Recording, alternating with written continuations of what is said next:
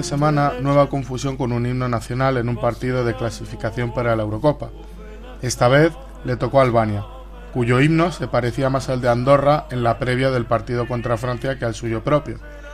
Atrás quedaron el cambiar del himno de Uruguay por el de Chile, cuando sonaban los acordes, si se puede decir algo así, de la canción de Pitbull en vez del himno chileno, o la resurrección de la URSS en el partido de rugby entre Alemania y Rusia, o como no, el himno de riego en el tenis.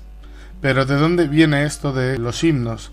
El nacimiento de esta tradición está en las Islas Británicas y en un deporte tan puro y tradicional como el rugby. En medio, los All Blacks y su jaca, que en 1905 hicieron que Arts Park se pusiera en pie para cantar el himno galés, La tierra de mis padres, tras ver cómo los All Blacks estaban con la jaca. Ahí es donde nació este ritual previo en los partidos de rugby y de fútbol. Pero volviendo a los errores. ¿Se imaginan que en las Islas Británicas se equivocan entre ellos? Puede ser un error, pero con un agravante histórico. En los himnos de Escocia, Gales e Irlanda siempre se ataca de manera sutil o directa a sus vecinos ingleses. ¿Qué dicen?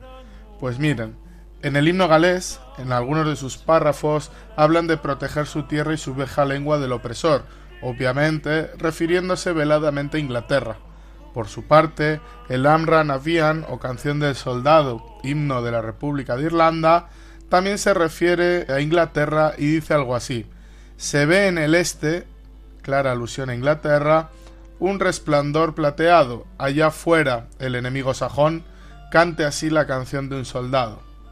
Y por último, el himno más beligerante contra Inglaterra sin veladuras es el Flower of Scotland, himno escocés, que aunque no sea el oficial, es interpretado por miles de escoceses en los partidos de fútbol y de rugby, que dice algo así. Las colinas están desnudas ahora, y las hojas de otoño yacen tupidas e inmóviles sobre la tierra ahora perdida.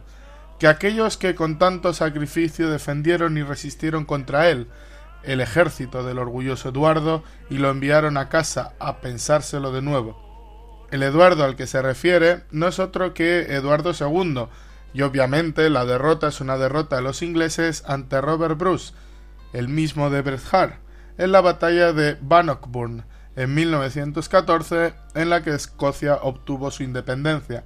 Así pues, queda claro que no podemos equivocarnos en los himnos, y que a veces son más que una canción, son tradición, es guerra, es historia.